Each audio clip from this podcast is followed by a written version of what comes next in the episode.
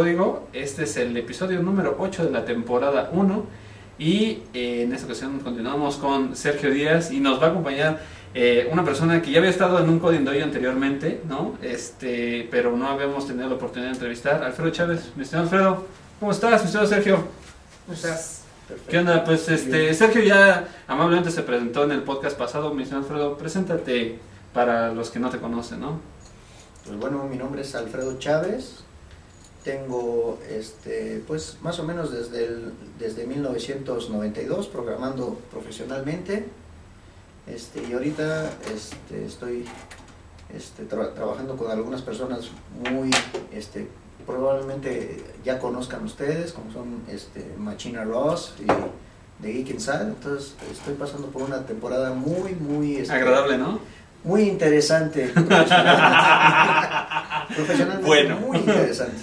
Bueno, buenísimo, mi estimado Alfredo. Y el tema del que vamos a platicar en esta ocasión es un tema que ya, ah, bueno, hemos venido comentando desde hace un tiempo y que de hecho este, platicamos inclusive a veces por fuera cuando nos vamos a echar la chela o cuando vamos a, a tomar este, algún, algún café o estamos en alguna reunión, after de la reunión o previo a la reunión, que es acerca de la profesionalización del el desarrollo de software o la profesionalización de la carrera de los desarrolladores de software, ¿no?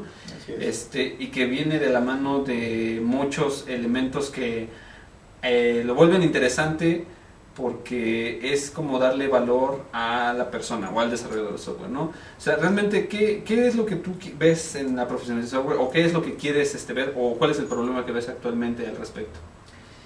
Yo creo que la, este, uno de los problemas que, que yo veo es que este, los desarrolladores como profesionistas hemos perdido mucha credibilidad a, a lo largo del- de los años.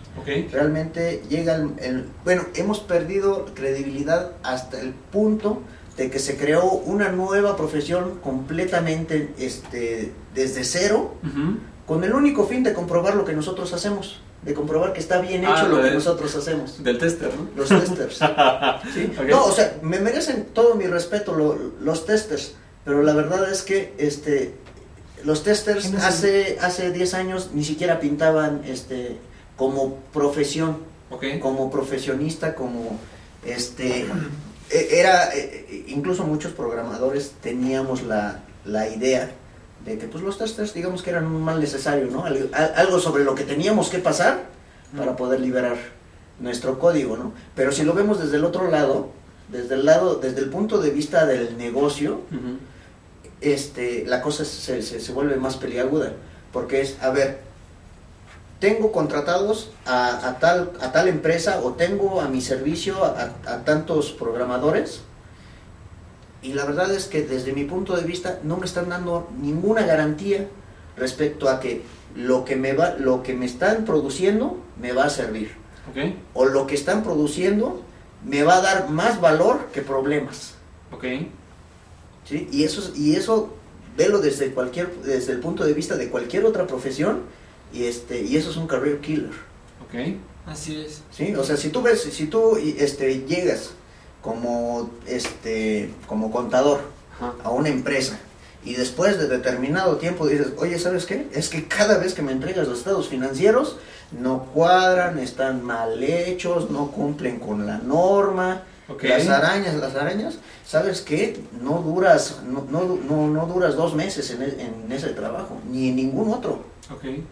Este, sin embargo, este, en la parte de desarrollo se ha vuelto una, prácticamente una constante, incluso una costumbre.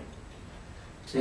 En- hay, hay algunos ambientes, digo, hay, se ve mucho, en, em- este, pareciera que no, pero incluso parece que entre más grandes son las empresas, más comunes El patrón. el patrón, sí, este, como que llegas a tener un- una empresa que tiene, este, no sé, ahí la friolera de, de 5 millones de líneas de código en producción en diferentes sistemas, corriendo por todo, por todo su negocio.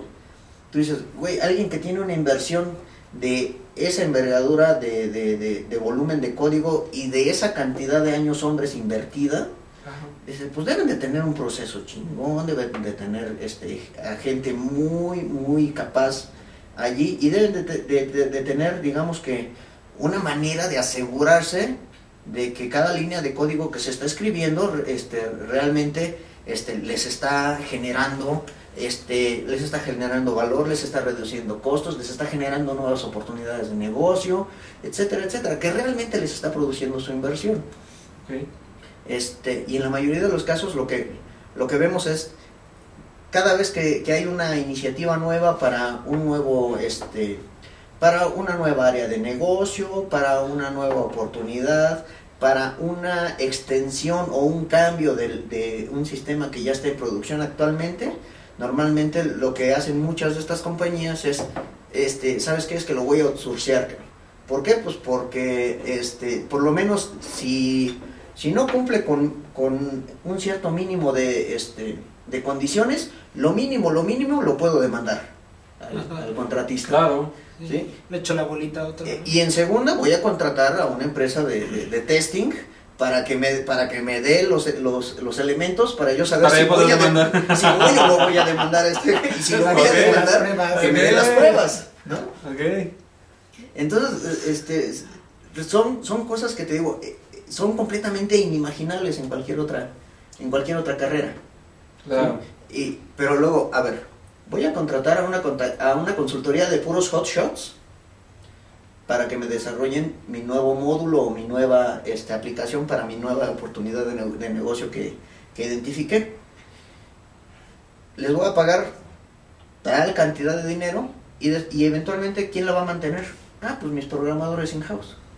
Ah, claro. claro. Y, y ellos son los que, los que se llevan la parte del látigo, ¿no? Porque, ¿cómo puede ser posible que estos güeyes desarrollaron la, aplicación en seis meses y ustedes cada cambio que les pido les toma, les toma mes y medio y con un montón de broncas y no sé qué? O sea, este, no sé, no sé si me doy a entender. Por un lado está la, la, la parte de que no tenemos, este, no nos hemos ganado la confianza de nuestros usuarios, de nuestros empleadores. Y por otro lado está la, está la cuestión de las expectativas.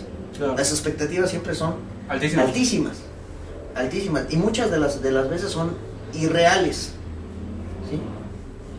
Dices, ¿cómo va a ser posible que el desarrollo inicial de este proyecto a estos cuates les llevó tal cantidad de meses y a ti cualquier cambio que te pido te pide una, te, te toma una quinta parte de lo que le tomó a ellos desarrollarlo completo? Ajá. Sí, no toman en cuenta que tú tienes primero que entender lo que ellos hicieron, saber cómo le vas a hacer para meterle la mano sin que se rompa nada más, cómo lo vas a probar, etcétera, etcétera. Claro. ¿no? O sea, eh, hay muchísimos factores que, inter- que intervienen y que aumentan muchísimo la complejidad. Entonces, una noción que, que- que está muy dif- difundida tanto entre nosotros mismos como desarrolladores, como al, este, al resto del mundo, es que el desarrollo inicial de un proyecto es inherentemente más complejo que su mantenimiento.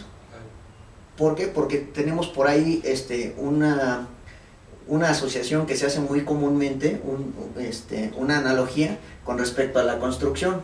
Dices, ah, bueno, pues Ah, levantar, claro, sí. dices, pues levantar un edificio te va a costar Tanto, sí. tanto dinero y tanto esfuerzo, y la pero remodelar una sala pues te va a costar una fracción ínfimamente más pequeña que, que lo que te costó inicialmente, ¿no? Sí, de hecho esa, esa analogía, este, pues vaya, es como, para mi opinión, una de las analogías eh, pues, más equivocadas de, de que puede existir, porque por ejemplo, eh, hay hay veces en las que tienes la necesidad, o, o sí, tienes la necesidad de rehacer completamente todo desde abajo, ¿no? O sea, y por ejemplo, a nivel de, a nivel de arquitectura o ingeniería civil, ¿no?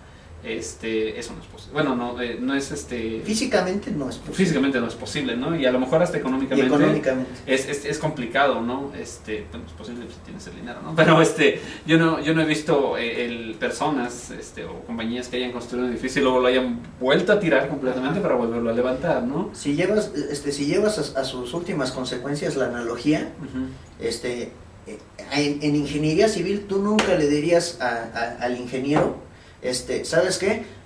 Túmbame la columna principal de carga porque se ve horrible allí No, pues y no. cámbiamela a este, dos metros a la izquierda. No, pues. Pero en el desarrollo del software es cotidiano. Dicen, ¿Sabes qué? Ya, ¿te acuerdas cómo te dije que quería que funcionara? Sí. no va a ser así, va a ser completamente diferente. Eh, oye, pero ya llevo el 80% de lo que me pediste. Sí, pero es un cambio. Claro, es un cambio pequeñito. Es un cambio, o sea, no... no Se está hecho, ¿no? No lo vas a, sí, o sea, no lo vas a volver a hacer, ¿no? O sea, es un, ¿Lo vas a es, mover? es un cambio, nomás lo vas a mover. Claro. Sí. O sea, e- e- e- es el- son el tipo de cosas que, que, que son inherentemente muy diferentes respecto a nuestra materia prima, que son este, lo que comentaba con, con Sergio hace un momento. Nuestra materia prima de, de- de trabajo son las ideas, El conocimiento. es el conocimiento. El conocimiento. ¿sí? Este, es intangible, es abstracto, es completamente diferente a la experiencia cotidiana que tienen el resto del mundo con el resto de las profesiones. ¿sí? Si tú ves este, incluso a un contador, tú dices, bueno, él, él trabaja también con su mente, obviamente, se la pasa haciendo, haciendo cuentas y las arañas, pero no, realmente este, su materia prima de trabajo ¿sí? son los estados financieros y su salida son otros estados financieros. Claro. ¿sí? El, este, ¿cómo se llama? Tú dices, bueno, pues entonces, este, el, el cuate este que se hizo muy famoso hace poquito, el doctor House, o no sé cómo se llama. Ajá, ¿cuál? Eh, sí, que dice, este, no, pues él trabajaba principalmente con, con su mente, ¿no? Ah, claro. O sea, finalmente, Ah. pues para hacer su diagnóstico tenía que ser, sí, pero obviamente estamos, habla eh, estamos hablando de que tiene eh, este, unos ciertos constraints físicos y biológicos dentro de lo que es meramente posible. Claro. Mientras que los programadores somos, son muy pocos esos- los constraints a los que realmente nos tenemos que ceñir en ese aspecto. Realmente, si lo puedes imaginar, casi, casi seguro, lo puedes implementar. Sí, sí. Sí, todo se puede realmente. Y entonces, eso, e- esa es una de las cuestiones por las cuales terminamos, este, a veces sin querer, a veces este, de forma completamente premeditada, levantando expectativas muchísimo más, más altas de lo que nos damos cuenta.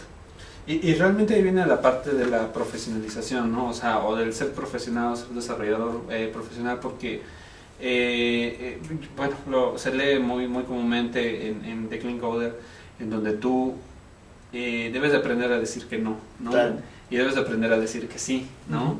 Y, diferenciar muy bien eh, los conceptos de estimado y compromiso, ¿no? O sea, no son, no son lo mismo y además, este eh, mucha gente te- lo- los confunde, ¿no? Y además eh, no tiene los elementos eh, necesarios para hacer estimaciones este, correctas, ¿no? O sea, y realmente la estimación en productos nuevos, ¿no? En productos que son complejos, en desarrollos que son complejos, son muy difíciles de hacer eh, de primera vista, ¿no? De primera instancia, ni, ni a ojo del buen cubero salen, o sea, realmente eh, yo lo concibo en la forma en la cual se nos pide una estimación de un producto complejo, ¿no? de algo que potencialmente no conocemos, eh, en- incluso en herramientas que pues, son familiares o somos muy buenos con ellos, pero es muy difícil, no, no se dan estimados de, de ello, ¿no?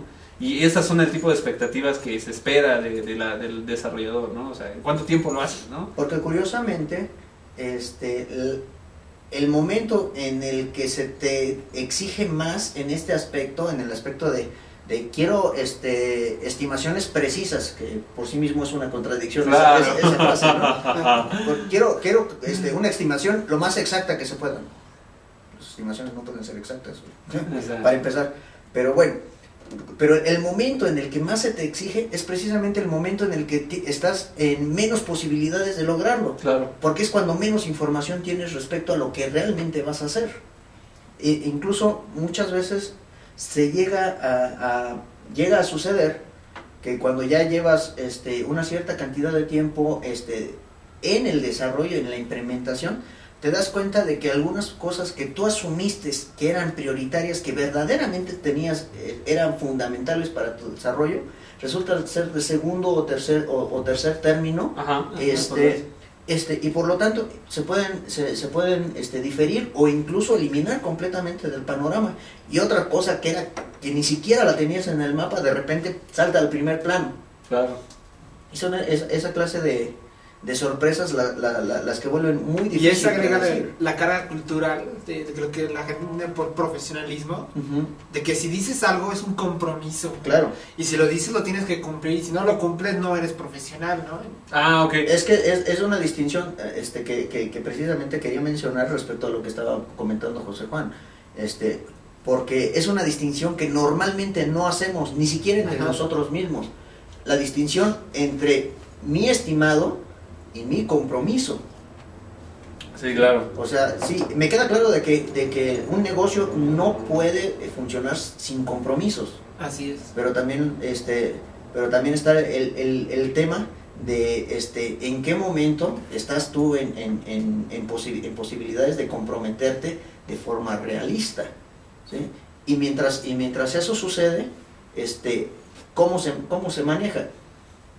¿No? Porque, por ejemplo, este, en un bufete de, ingeniería civil, este, cuando se toma un proyecto, siempre hay un periodo de, un periodo de estudio donde se hacen bosquejos, se hacen estudios, se hacen este, planos, etcétera, etcétera, de forma exploratoria para saber hasta qué, este, qué tanto esfuerzo, qué tanta complejidad, etcétera, etcétera, va a va a tener el proyecto y cuando ya este, estás en posición de, de, comprometerte, ya sabes que este, para no variar, ese, ese compromiso está escrito en roca, ya es inamovible.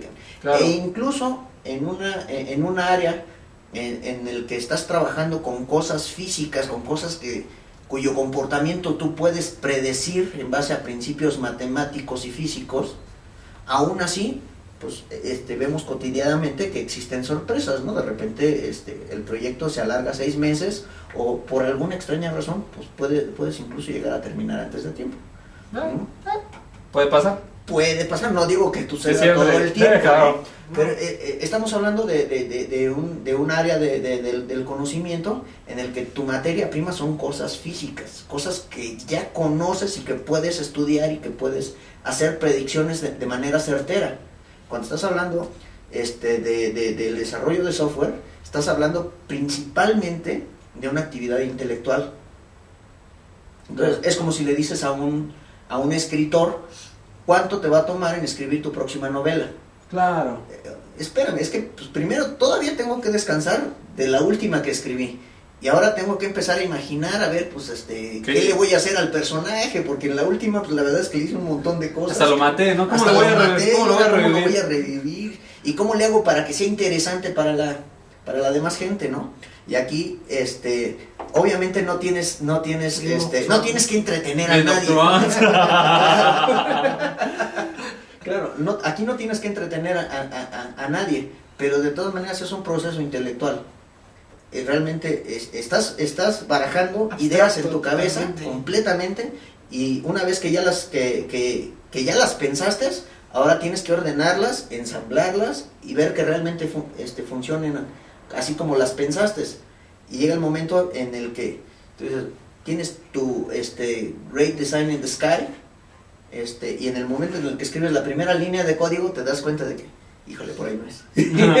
o sea, independientemente del nivel de experiencia que tienes, ¿no? Que tengas, ¿no? Porque muchas personas este, como que se hacen a la idea de que, no, es que eso te lo creo si tienes, este, si tienes uno o dos años programando, ¿no?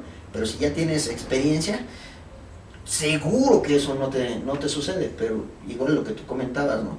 Muchas veces estás, estás hablando de un dominio completamente nuevo. Claro. ¿Sabes qué? Yo, yo, yo llevo este, 15 años este, trabajando con, con sistemas financieros, ¿no? Entonces, este, tú háblame de, ¿cómo se llama? De amortizaciones, de intereses, de las arañas, este, no, tengo broncas. Claro. Pero ahora, este, no, pues necesito este, un sistema, no sé, de control de producción. No tengo idea. No tienes idea, claro. Aunque conozcas muy bien la herramienta, O sea, realmente, aunque eh, puede ser muy buena en el lenguaje, pero si no conoces acerca de la materia, este, pues realmente pues, se te complica, ¿no? O sea, y, por ejemplo, a mí me gustaría que comentaras la analogía que, que comentaste ahorita acerca de, de, las fechas de entrega con el doctor, ¿no? O sea, realmente e, eso, eso me interesó mucho para la gente que, que ve el límite del tiempo, ¿no? y este, coméntala. Eso, eso, me gustó, me, sí, claro. mucho. O sea, finalmente nosotros estamos muy acostumbrados a, digamos que a negociar nuestras fechas Claro. como desarrolladores, ¿no? Tú dices, a ver, yo estimo que este módulo me va a llevar más o menos como dos semanas, pero yo ya sé que, el, que, que mi project manager o que mi gerente o que mi Ujú. fulano me, me va a regatear, entonces no le voy a decir que dos semanas, le voy a decir que cuatro semanas. Pero el project manager, él ya sabe que yo siempre le voy a dar fechas este, con colchón. Ajá. Entonces él dice, este, a lo que A lo a lo que me diga, le, le- Le le voy a, le voy a bajar a la cuarta parte, cara. Ok. Sí, y entonces es, seguro me está dando el seguro cuatro me- veces. Sí, sí, sí, sí, seguramente. ¿No? Y, y entonces es un, es, es, es, es un estira y afloja. Este, finalmente llegas a un acuerdo, pero independientemente de la- del acuerdo al que llegaste, siempre está la presión de bájale más. ¿no? Claro. bájale más. ¿no? Y en cambio tú, este, este, tú vas, por ejemplo, al médico porque traes una, porque traes una infección, porque traes una cierta dolencia, el médico te revisa, te examina, este, hay veces que de repente agarra y abre su, su almanaque de medicinas y las arañas y te, te pesa, hace sus cálculos y dice, bueno, ok, este, te vas a tomar este medicamento tantas veces al día, tal, tal dosis, este otro tantas veces al día, tal, tal dosis, este, y más o, este, y más o menos, este, pues en unas dos semanas yo creo que ya, Ya estás. ya estás saliendo, pero de todas maneras te vienes, este, te vienes para tal fecha para darte otra, otra revisada. Y digo, no sé a ustedes, pero yo, a mí nunca se me ocurriría decirle al doctor, bájele tantito. ¿no? O sea, bájele tan- no, no me la puede dejar en una semana. Es que tengo un compromiso para dentro de 15 días y ya necesito estar bien. Y ya quiero chupar. Y ya quiero Sí, no, no, no. Dieta hablando durante, durante 15 días. Bájele, ¿no?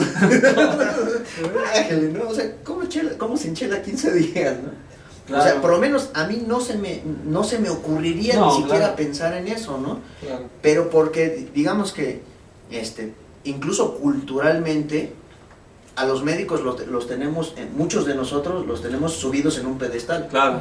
O sea, re- recuerdo mucho un cartón de Mafalda en el que este, están, eh, eh, está su papá de Mafalda en una playa, de repente se topa con un señor y, le, y, y- y este señor le dice, me parece conocerlo a usted de algún otro lugar. Y, y el papá de Mafalda, no, la verdad es que no, no, no lo recuerdo. Sí, yo estoy casi seguro de que, de que lo vi en algún lugar. Dice, pues no sé, este, ¿en dónde, este, por ejemplo, este, ¿usted de dónde es? No, pues yo soy de tal pueblo. No, no, no, yo soy de otro pueblo completamente distinto. Sin embargo, me parece usted conocido. Este, a lo mejor, en, a lo mejor en algún lugar donde trabajamos. Este, por ejemplo, el señor es, le pregunta a, este, el papá de Mafalda, y aquel señor aparece subido en una columna de mármol, con su toga, con su laurel, médico. Médico. Y el papá de Mafalda se hace chiquito, chiquito, Chiquito. chiquito. No, no lo conozco. No, no, lo No, conozco. no lo conozco, claro. No lo conozco. Entonces, eh, a muchos profesionistas, te digo, incluso es una cuestión cultural. Claro.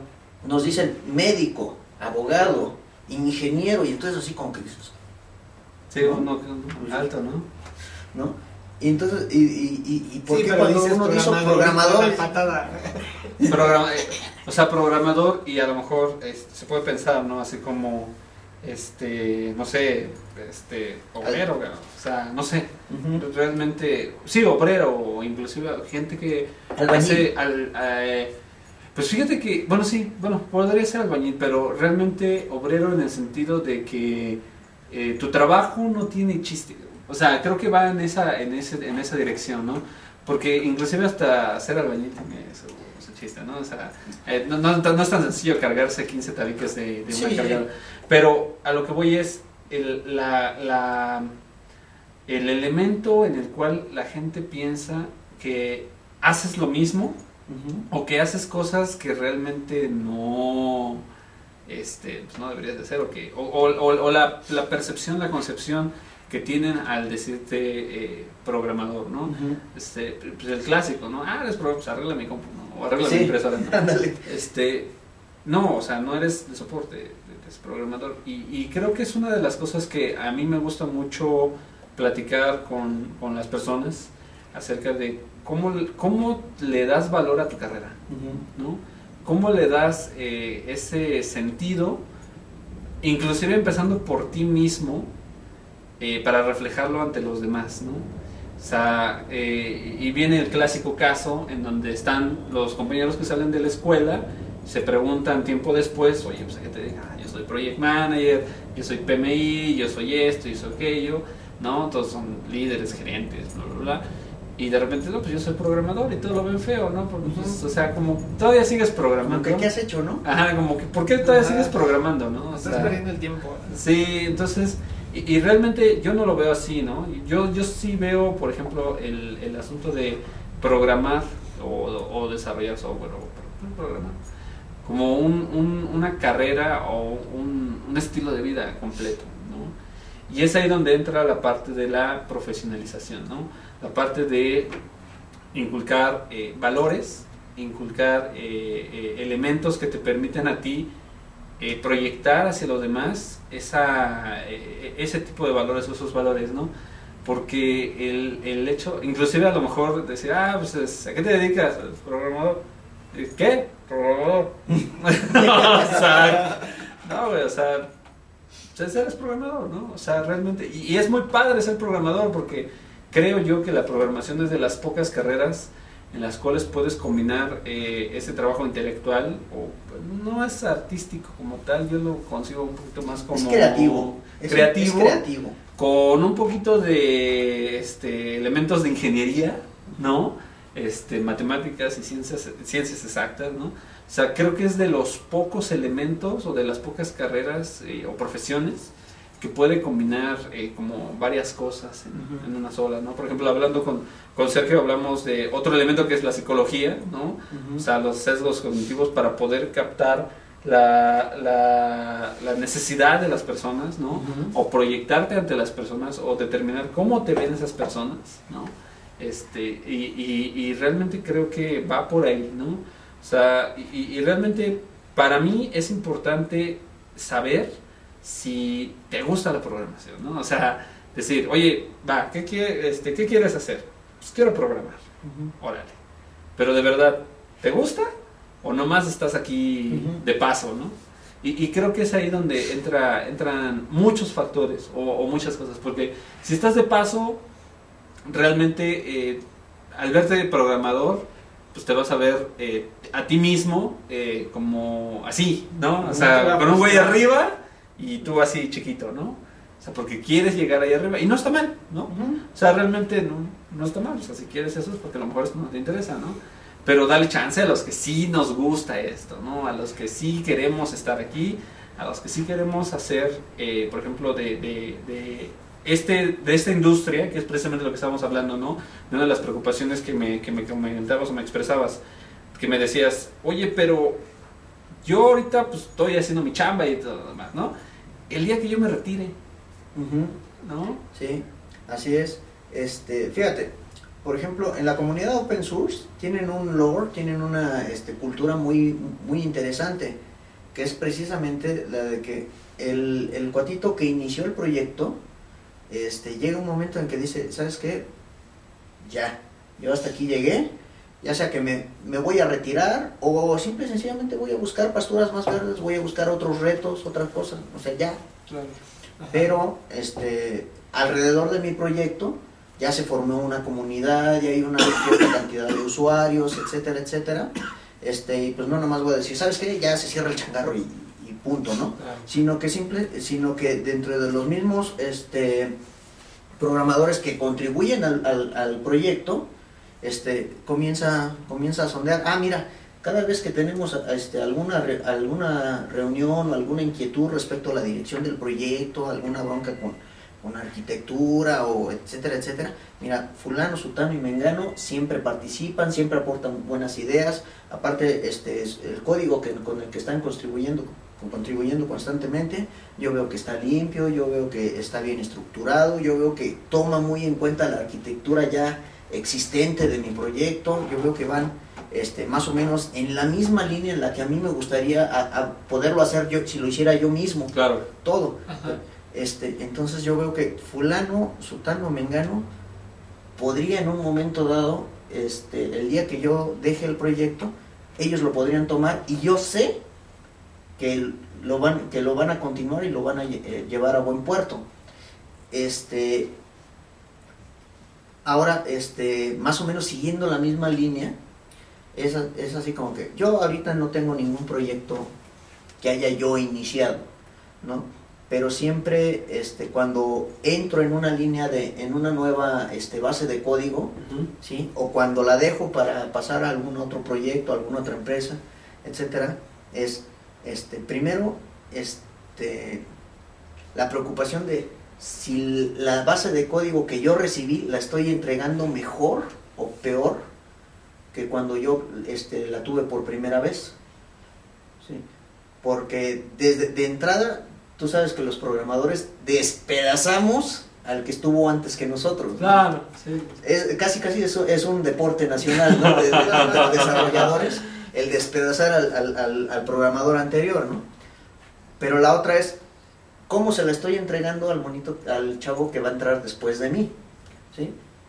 A lo mejor es un cuate que tiene tanta experiencia o a lo mejor más que yo, pero muy probablemente sea un cuate que tenga a lo mejor la mitad de años de experiencia que tengo yo, este, sobre todo cuando son, cuando es este, cuando es un proyecto de mantenimiento. Sí, sí. Curiosamente, en el, en el desarrollo de software, pues creo que es casi casi la única, el, el, la única área en la que me, yo este, veo que, su, que sucede esto cotidianamente. Este, todo mundo pensamos que necesitamos a nuestros, program a nuestros mejores programadores, a los más inteligentes y a los más capacitados para iniciar un proyecto nuevo y que este proyecto salga. Ok. Pero, pues si tienes al junior, al que acaba de salir de la escuela, al que acaba de entrar a la compañía, etcétera, etcétera, a él no lo vas a llevar a tu proyecto estrella. Okay. ¿no? Sí, sí, no sí. lo vas a llevar a es tu muy proyecto comúnmente estrella, lo que se piensa. Pero lo, que se hace. lo, lo ponemos a hacer mantenimiento. Claro. Pero ojo, o sea, tu proyecto estrella, a ti como, como gerente, te da mucha visibilidad. ¿Sí? Pero ahorita, hoy por hoy, ese proyecto es, este, es pura, este, ¿cómo, ¿qué palabra estoy buscando? Eh, eh, eh, es puramente este, una esperanza, un potencial de que a lo mejor me va a dejar, dejar dinero, uh -huh. que a lo mejor me va a ahorrar costos, que a lo mejor me va a producir un cierto valor. ¿sí? Pero ahorita es puramente especulativo, eso no es una realidad. Claro. Y sin embargo, todos los sistemas que tengo ahorita en producción en mi compañía, esos son una realidad. Esos están generando dinero, ahorita esos están generando valor, ¿sí? Y son los que, si se me apagan mañana, me lleva el carajo a mí con todo en mi compañía. Si, el- si mi proyecto estrella se me cae, voy a perder, este, voy a, a perder notoriedad, voy a perder puntos políticamente con el resto, contra el gen- resto de los gerentes y me van a echar Internamente. internamente me van a echar mucha este mucha mala vibra a lo mejor voy a perder este cara enfrente de, de mi jefe no O pero corren, ¿no? pero a la compañía no le pasa absolutamente nada si tu proyecto va- se va a perder dinero efectivamente se va a perder dinero pero si tú pierdes uno de tus sistemas de producción posiblemente pierdas también el negocio. ¿sí? Sí, claro. Y es una, y es una consideración que yo veo que difícilmente se llega a hacer. Entonces tú dices, ah, bueno, tienes al chavo que acaba de entrar, ponlo a hacer mantenimiento. Porque asumimos inherentemente de que es mucho más fácil este, mantener algo que ya está construido que construir algo nuevo. Claro. Pero en el desarrollo de software es exactamente al revés. Pues Sí. te das cuenta en las entrevistas de trabajo, cuando dices, no, pues que tuve un proyecto de mantenimiento. Inmediatamente te ven así como que, ah, es, Es- es un segundón, ¿no? Un segundo. Es puta madre, supera lo difícil que fue mantener ese monstruo. Exactamente. Estamos hablando de, de- de- de bases de código que muchas veces este, llegan a los cientos de miles de líneas de, de código y que todos sabemos, digo, por lo menos desde que Gerald Weinberg escribió este, The Psychology of the Computer Programming, Ajá. este, todos sabemos que simple y sencillamente no hay manera que un ser humano pueda entender un, un- un sistema de esta, de esta envergadura. ¿sí? Se necesitan muchos cerebros para entenderlo en, en- en su totalidad y, y también se necesita que todos hayan entendido más o menos lo mismo. Claro, ¿no? Los acuerdos. Así es. Los acuerdos. Entonces, de repente, al que menos información y al que menos experiencia tiene dentro de la compañía, lo pones enfrente del monstruo. Y a, y a, la gente que más conocimiento y más experiencia que tienes, la, ponen a hacer, la pones a hacer algo completamente nuevo. Lo pones a cuidar la máquina de dinero. Sí, claro. Exactamente. Entonces, este, te digo, eso no, no creo que, creo que es una situación que es bastante, bastante peculiar de, de, nuestra industria. Sí, de hecho, por ejemplo, una de las cosas que yo veo, y, creo que todos lo hicimos, creo que todos lo hicimos, ¿no? Cuando, ahorita que comentaste lo de la entrevista de trabajo, cuando tú vas a una entrevista de trabajo, vas y te vendes por lo que sabes, más no por lo que no sabes, porque realmente, realmente el asunto es que ves un puesto, ¿no? Y se necesita esto, esto y esto, X, Y, Z, ¿no? Y te dices, oye, de X cuántos sabes, ¿no?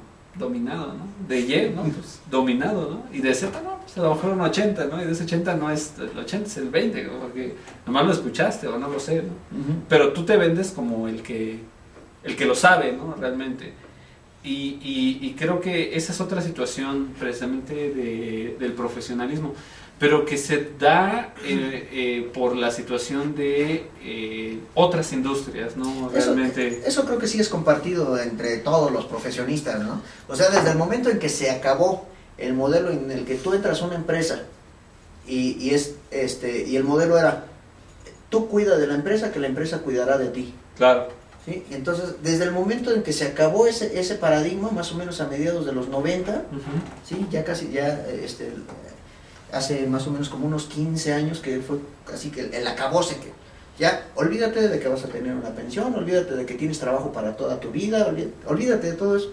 Ahora te vas a tener que estar vendiendo constantemente. Si quieres mejorar, te tienes que vender a diferentes sí, y cada trabajo porque difícilmente te aumentan el sueldo. Exactamente. Entonces ahora es este eso pasó digamos que en todos lados, ¿no? Abogados, médicos, este, contadores, todo el mundo de repente ya no hay la seguridad de que entro a la empresa, trabajo 30 años, me jubilan, me olvido del asunto. ¿sí? Nosotros lo sentimos, lo sentimos un poquito más porque pues, nosotros estamos en un proyecto en el que sigue, en el que sigue, en el que sigue, este, y realmente este, pocos tenemos la oportunidad o incluso la inclinación, me, me, me, este, me gustaría añadir, este, de quedarnos en un mismo proyecto durante N cantidad de años. Claro. La mayoría este, de nosotros este, lo vemos como un estancamiento. ¿Sí? ¿Por qué? Ah, pues porque este, están saliendo tecnologías nuevas y muchas veces no, no es este, factible ni técnica ni económicamente el estar moviendo ese proyecto constantemente conforme va saliendo nuevas, nuevas cosas, nuevos frenos, nuevas herramientas. ¿no? Entonces, por un lado está, está la presión de que si no te actualizas, ya no eres recontratable. Ya, no te, ya es muy difícil para ti volverte a vender con otro patrón o, con otras condiciones que, que, te sean más favorables. Ya es a donde estás, allí te quedaste. Eh, por, un, este, por un lado. Este, y, por, y por otro lado, también tiene. Excepto si probamos en COBOL, ¿no? Ah, bueno, es que también esa es otra, ¿no? Porque, por ejemplo, cuando quieres matar un lenguaje, ¿no? Bueno, cuando quieres matar un lenguaje. Sí, es que te digo, por otro lado está, está esa, esa cuestión de que tú también como, este, como, profesion, como profesionista, este, tú quieres nuevos retos. Claro, creo, creo o sea, independientemente del avance de la tecnología, claro. llega un momento en que dices, ya he visto esta rutina dos millones de veces y ya estoy hasta el cake. Es que ahí, ahí yo creo que, por ejemplo, bueno, hay varias situaciones, ¿no? Este, en un, en un tiempo, yo así como más menos haciendo un poco de reflexión de, de, los, de los elementos que en su momento sucedieron, yo creo que en algún tiempo el desarrollo, eh, los desarrolladores de software, los programadores, eh, tuvieron la concepción de que lo que estaban haciendo iba a ser inamovible para siempre.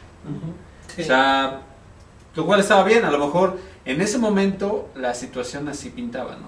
O sea, Era lo que entendías en ese momento. Sí, era lo que se podía percibir en ese momento, ¿no? Iban a hacer un sistema. Iban y a aparte se suponían que eran sistemas de batch, ¿no? Ándale, que ajá. iban a correr sin interacción y ahí lo Sí, a dejar no Mucho tiempo, corriendo. mucho tiempo, Y ¿no? todavía existen muchos. Claro. Todavía existen muchos. Pero ahora los tiempos, eh, los tiempos actuales, eh, inclusive por ejemplo, yo creo que muchos de los desarrolladores de las nuevas generaciones, que era lo que queríamos hablar también, eh, sienten mucha inquietud por lo nuevo, ¿no? Este, por ejemplo, eh, yo veo, yo veo, ajá, yo veo mucha, eh, es a lo que iba, yo veo mucho, mucho interés por, eh, en- en- especialmente en los nuevos, sobre la programación en dispositivos móviles porque es muy eh, mainstream, ¿no? La Realmente, sí es la es- nueva web.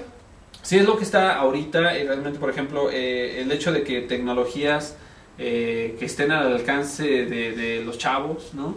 Como bajarte un Eclipse, bajarte el SDK y de repente comprarte un teléfono que, pues, a lo mejor eh, pues, está relativamente eh, accesible, ¿no? A tu bolsillo o al bolsillo de tus papás, este, y poder moverle a ese teléfono, este, pues, está, está muy padre y si lo puedes hacer, estás en esto, te interesa, lo ves, la gente lo pide, además a- acompañado de la necesidad de las, de, de las empresas que lo están pidiendo, ¿no?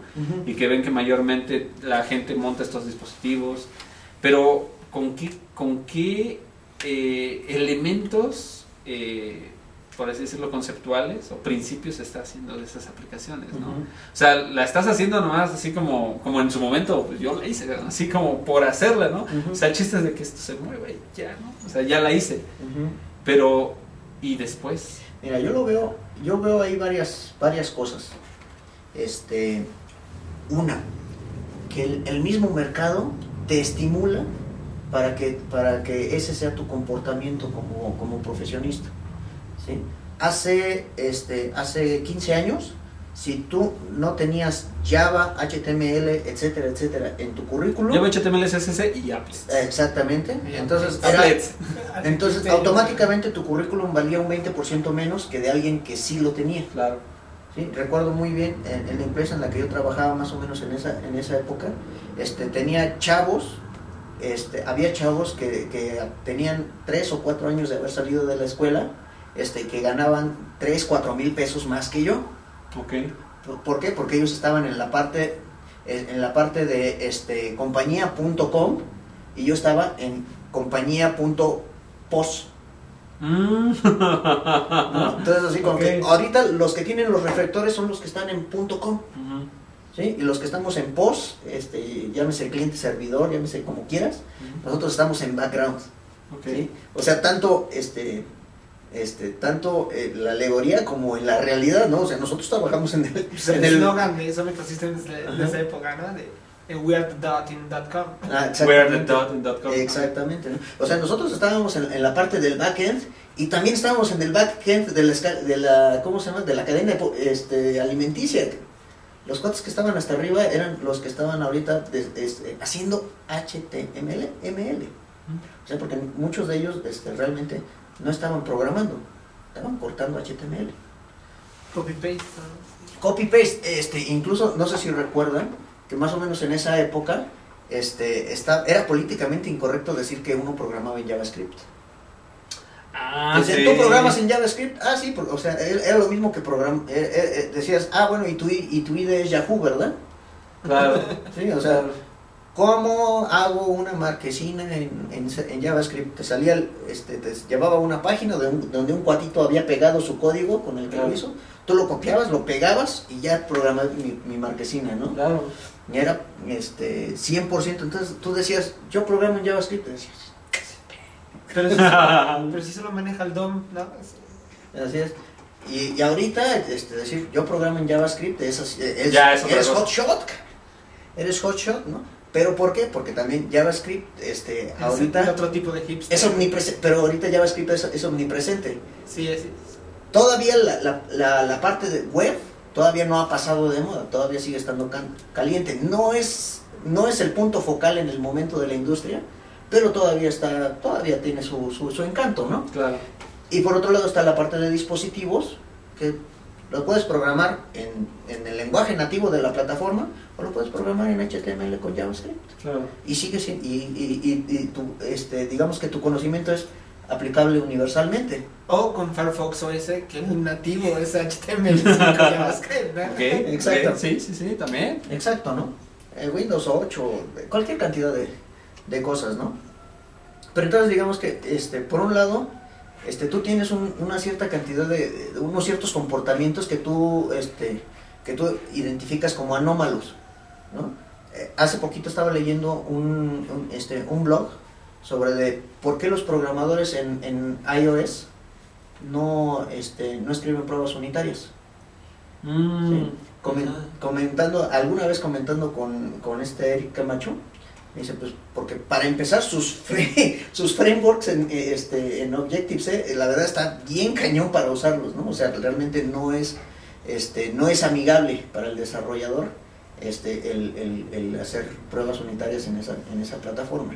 Y por otro lado, este, dicen, porque hay una cierta cultura respecto a la calidad del código que se genere, las arañas, eh, había ahí varios argumentos, ¿no? Pero te brincas todo, toda la discusión, todo, ahora sí que te brincas todo el chorro y llegas al bottom line, porque las aplicaciones que se generan hoy en día en iOS son varios órdenes de magnitud menos complejas que cualquier sistema enterprise que te puedas encontrar en producción. Es, es muy feasible que puedas encontrar a un solo programador que te entienda la totalidad del código de la totalidad de las aplicaciones que ha hecho en iOS pero encuentra a un solo programador que te encuentre, que te entienda la totalidad del código de un sistema enterprise de mediano tamaño, y entonces es como, como encontrar un garbanzo de libre. No existe tal cosa. Un sistema eh, empresarial es muchos, este, muchísimos componentes, diferentes plataformas, diferentes lenguajes, diferentes paradigmas. Entonces, este, entenderlo en su totalidad está cañón. ¿sí? Ahora, querer escribirlo en, su totalidad y no tener ni la menor idea de cómo lo vas a, programar, pues eso es, este, es una receta para el desastre. Pero en un, en un dispositivo móvil todavía te puedes dar esa, esa clase de lujos. Claro. Y, aquí viene otra situación que es precisamente lo, lo, que nosotros este, estábamos este, comentando al respecto, ¿no? O sea, la profesionalización de la persona que, que está desarrollando software eh, bueno, en, mi opinión, eh, va del lado de muchos, eh, bueno, quitando los lenguajes, ¿no?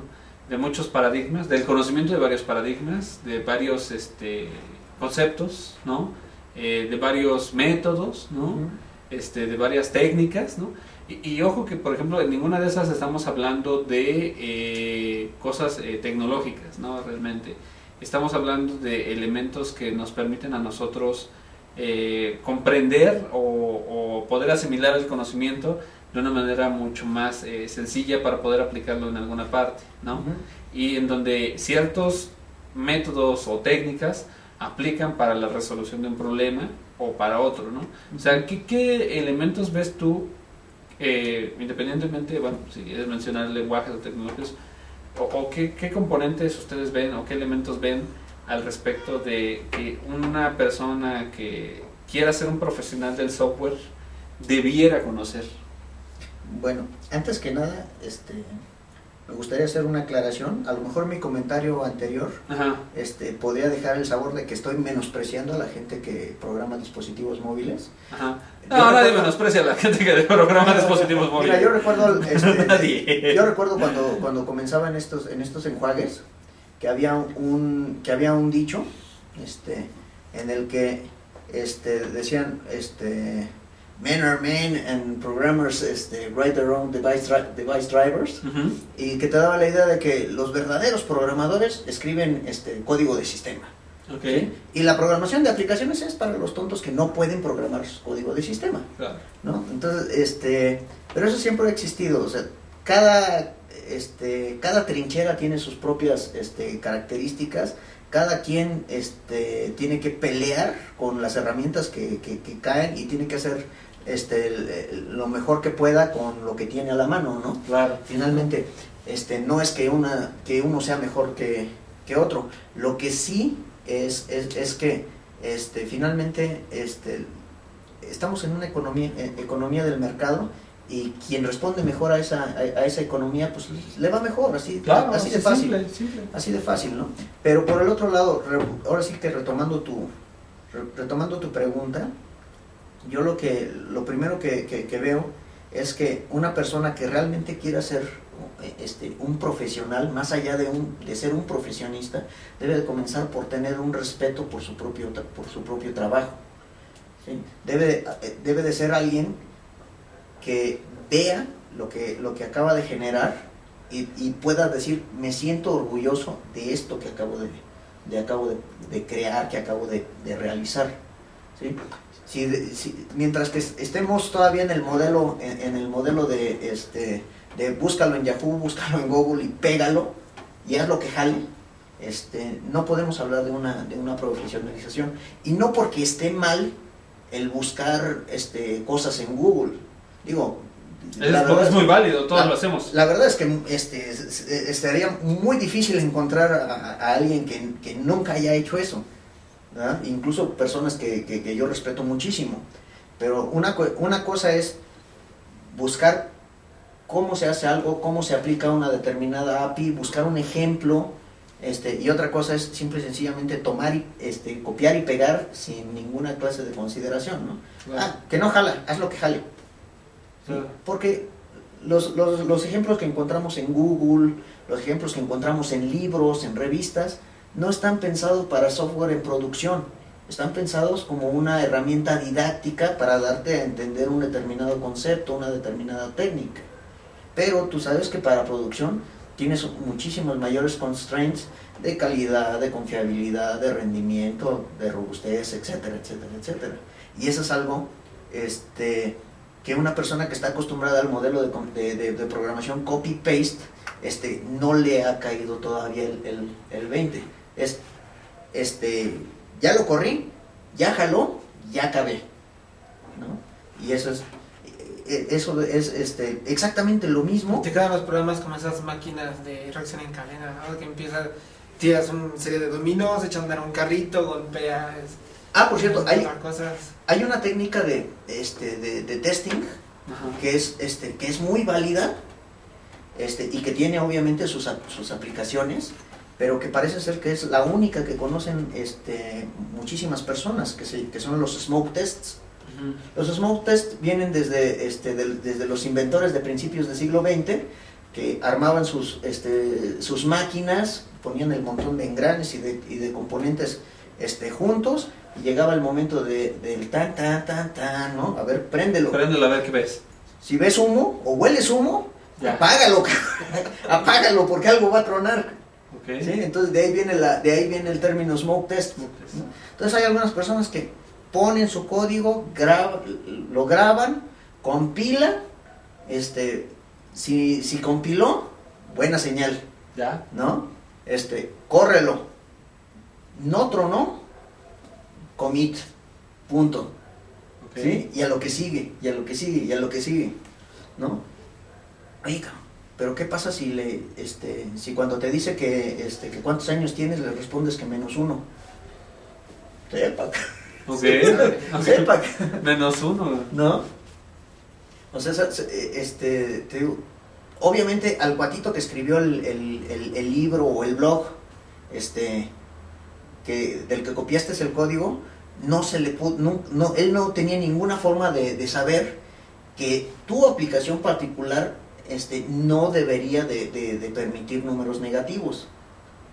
Él simple y sencillamente te puso, ah, mira, este, no sé, e, XJS este, funciona así, tienes que importar tales, eh, tienes que poner tales, este, tales archivos y tienes que este, poner tales funciones para inicializar y así ya, ya, ya jala tu aplicación, ¿no? ¿Cuáles constraints tengas específicamente es bronca tuya? ¿Sí? Entonces, para comenzar, este, una persona este, que no se puede, que, que no puede mirar objetivamente su propio trabajo este, y verlo con orgullo, para empezar, esa persona no, no, no se puede llamar a sí misma este, un profesional. Ok. ¿no? Este, eso también tiene mucho que ver con la actitud hacia el propio conocimiento. ¿sí?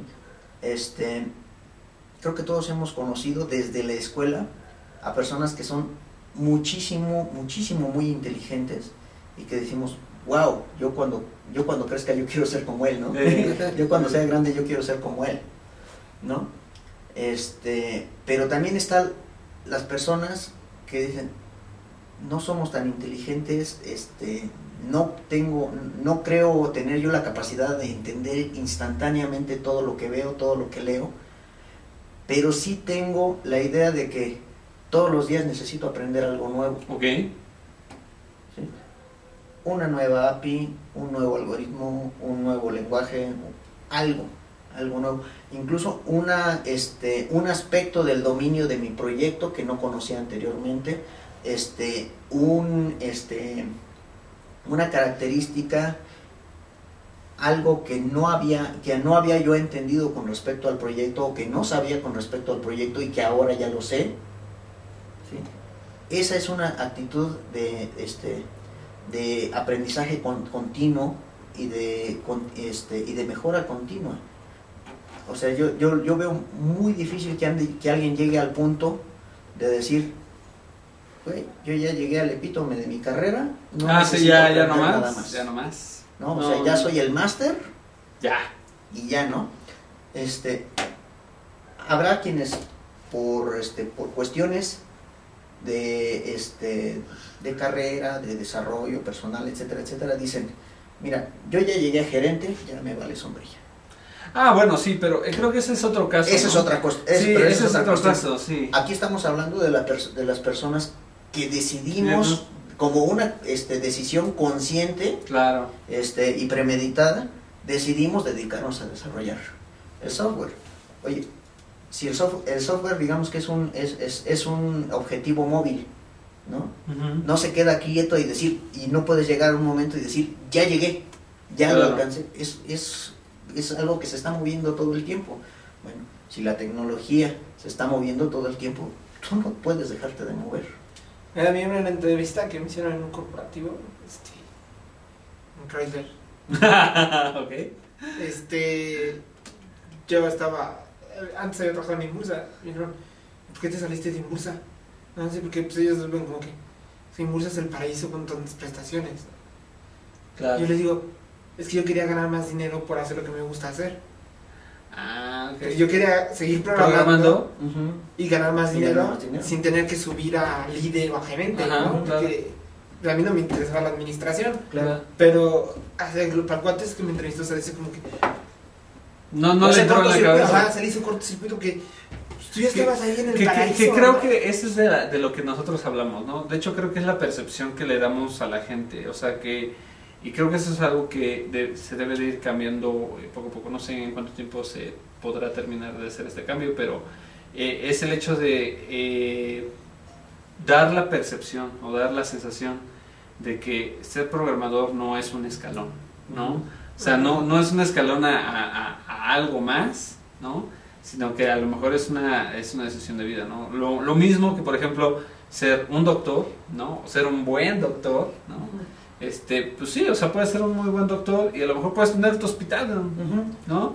Y a lo mejor dices, ya me olvido de, ser doctor, o sea, puede ser, me sigo teniendo gente, o me olvido de ser doctor y pues me dedico a administrar el hospital, claro que pues me llamo a la administración, o tengo mi hospital, ¿no? Pero aparte me pongo a hacer lo que me gusta, ¿no? Cosa que, por, cosa que por ejemplo, eh, bueno, pasa mucho, bueno, pasa mucho idealmente en las startups, ¿no? De gente que tiene ideas y tiene sus cosas ahí y, saca su empresita. Exacto. No, es que volviendo al ejemplo del doctor, o sea, si tú eres si tú eres doctor, este y agarras y agarras una plaza en una institución, el IMSS, el, el ISTE, etcétera, etcétera, etcétera, tú dices, este, te dicen, tienes suerte. Si empiezas a subir, empiezas a, ser este gerente de área, director de de, de, de, cardiología, etcétera, etcétera, etcétera, llega un momento en el que terminas siendo funcionario público en lugar de, ser, de ser doctor. Y entonces te dicen qué inteligente eres. Si por el otro lado a ti no te interesa este, entrar a, trabajar en ninguna institución pública este, y pones tu, y pon- pones tu consultorio, este, te dicen, "Mm, pues, un doctorcillo del, del montón. Sí. Pero si empieza a crecer tu consultorio, ya no es un consultorio, ya es una clínica, este, aunque tú sigas este, viendo a, a todos tus pacientes, etcétera, etcétera, etcétera, como ya empezó, como ya empezaste a crecer, ah, eres emprendedor, Claro. ¿sí? Pero si tú sigues, este, ¿cómo se llama? Pero si tú este, sigues programando después de 15 años, dices, este, güey, no, No, Es que, no, va a crecer. no va a nunca. crecer nunca. cabrón. Es que yo, yo, por ejemplo, eh, creo que es que depende, ¿no? Ujú. Eh, a mí me, alguna vez me tocó, me ha tocado gente ya, este, pues no sé, gente que es inclusive necia o aferrada al cambio, ¿no? Eh, hubo una ocasión donde estaban haciendo una aplicación y estaban migrando la aplicación y esta era un grupo de personas que ya llevaban mucho tiempo en la empresa, ¿no? Bueno, en- en- era una institución de gobierno más que empresa. En la institución de gobierno y hicieron el, el sistema en su momento en Fox Pro Ujú. y realmente no, no querían que lo hicieran otra cosa, ¿no? O sea, no querían migrarlo porque no querían aprender el nuevo, eh, lo, lo, lo tecnología con lo que se quería migrar, ¿no? Claro. Pero tampoco querían moverse, ¿no? O sea, porque e- es muy cómodo y creo que esa es de las partes en las cuales yo creo que un desarrollador debería de considerar, ¿no? O sea, a veces cuando eres desarrollador de software y, quieres ser un buen desarrollador de software, mayormente no estás cómodo. O sea, generalmente no estás cómodo, ¿no? Generalmente eh, aprendes algo, dices, ah, qué padre, ¿no? Está bien, eh, me gustó, no me gustó, eh, pero no paras ahí, ¿no? O sea, realmente eh, sigues con otra cosa. Es como, ah, volviendo a la parte de los, de los currículums, este, yo la verdad, este, en mi currículum yo podría tender- tener, yo creo que ahorita más o menos la friolera de unos 38 lenguajes. Pero en realidad ahorita, pues yo creo que si tengo 10 son, son muchos. ¿sí? Porque llega el momento en el que, bueno, este, tomas una, tomas una tecnología, la usas, le sacas provecho, este, aprendes lo más que puedes de esa tecnología, Claro. y llega el momento en el que pues, tienes que dejarla ir, porque, pues, tienes, eh, porque eh, eh, ya tienes que voltear a ver qué es lo que sigue. ¿no? Son etapas de tu desarrollo y, y no es así como, como eh, cierta persona que yo conozco que me dice, no, este, es que yo es tal lenguaje o tal trabajo, hasta lo borré de mi currículum porque me da vergüenza hasta que, di- hasta que digan, este, yo programé, por decir algo, PHP. un meme, ¿no? PHP, ¿no? Un meme actual, ¿no? Yo programé en PHP. No, o sea, es, es, es muy válido, ¿no? Y hay lenguajes que por muy este, despreciados que sean en la, en la industria o, en, o entre nosotros, este, te dan de comer Claro. en un, mom- en un momento dado. Claro. ¿no? Pero está, pero volviendo otra vez, está la parte del, del- del crecimiento, ¿no? Yo creo que es, es muy válido que alguien este, diga este, conscientemente, este, yo ya encontré el tra- mi trabajo ideal, ¿sí? Y si me pagan por estar los próximos 25 años dándole eh, mantenimiento a esta aplicación, por mí está bien, porque yo sé que a lo mejor este, va a haber una o dos semanas al año en el que voy a estar en chinga en Chingatown este y el resto del año me la voy a pasar picándome los ojos Claro, y ese tiempo lo voy a dedicar yo a otra cosa pero me van a seguir pagando claro. es válido o sea cada quien sus sus, sus, sus elecciones no hay quienes no podemos no podemos negar que eso sería muy cómodo pero no nos vemos a nosotros mismos en una situación así Sí, Claro. sí, sí. Simple y sencillamente dices, no, es que este, para mí esta industria es, co- es como nadar. ¿sí? Si te dejas de mover, te hundes, te ahogas. Y, y- y- y no, eh, este, y no hablo necesariamente de que, de que ya no vayas a encontrar trabajo, que, que también es una posibilidad, ¿eh? Pero no hablo necesariamente de la cuestión este, económica claro. sino de la cuestión de que, de que ya no hay crecimiento, ya no hay desarrollo, y va a llegar, y yo, pe- personalmente, si llega un momento en, en el que dejo de aprender cosas nuevas, dejo de explorar otras cosas, este, me veo a mí mismo detestando lo que, ahora, lo que ahorita amo hacer. Claro. ¿sí? Este, llega el momento en el, que, en, en el que va a llegar el momento en que voy a decir, ¿sabes qué? No, me voy a comprar mi, mi, carri- mi carrito de hot dogs o a ver qué hago, porque ya estoy hasta el queque de esto. Y, este, y yo creo que eso, eso es algo este, que también refleja, este, yo creo que una actitud profesional este, tiene, que, que esta- tiene que estar muy vinculada al amor a lo que uno hace. ¿sí? Entonces, si, si, si hay algo que, que amas real- realmente hacer, tú vas a eh, estar en una búsqueda constante de aprender más sobre, de, sobre de eso. ¿sí? Pero no solamente es, este, ay, pues este, hoy voy a aprender esta librería, mañana voy a aprender esta otra, y Ah. ya me sé todas las librerías de JavaScript, Ya. ya me sé todas las librerías de Python. Este, no, no, no, es que es aprender, pero crecer con ese aprendizaje. ¿sí? Si te aprendes este, cómo utilizar, este, no sé, cinco frameworks en un año, este, eso no necesariamente significa que, que dentro de un año vas a ser un mejor programador de lo que eres ahora. Pero si aprendes, este, Nunca les puedas sacar jugo a esos frameworks. Claro, pero si aprendes este, un, le- este, un lenguaje diferente, que tenga conceptos, que tenga principios, que son fundamentalmente diferentes este, a lo que has estado haciendo los últimos, los últimos dos o tres años, entonces eso ya es un reto. ¿sí? Y si eso te va, en- te va a enriquecer como, prof- como profesionista, como programador, porque te va a aportar nuevas herramientas para hacer tu trabajo, entonces sí estamos hablando de, de un desarrollo. ¿sí? Este, hay, este, este, me, este, me imagino que, es- que Sergio está muy, este, este, muy enterado de lo que es el del modelo Dreyfus, Ajá. Que no solamente, este, te- básicamente lo que te dicen es, a- un- un- tú puedes formar a un experto en un área del conocimiento en alrededor de 10 años. Ok. Pero no todas las personas que han estado programando los últimos 10 años son expertos ahorita en, en algo. Mm, ok. ¿sí? ¿Por qué? Porque una cosa es tener 10 años de experiencia en un área y otra cosa es tener 10 veces un año de experiencia.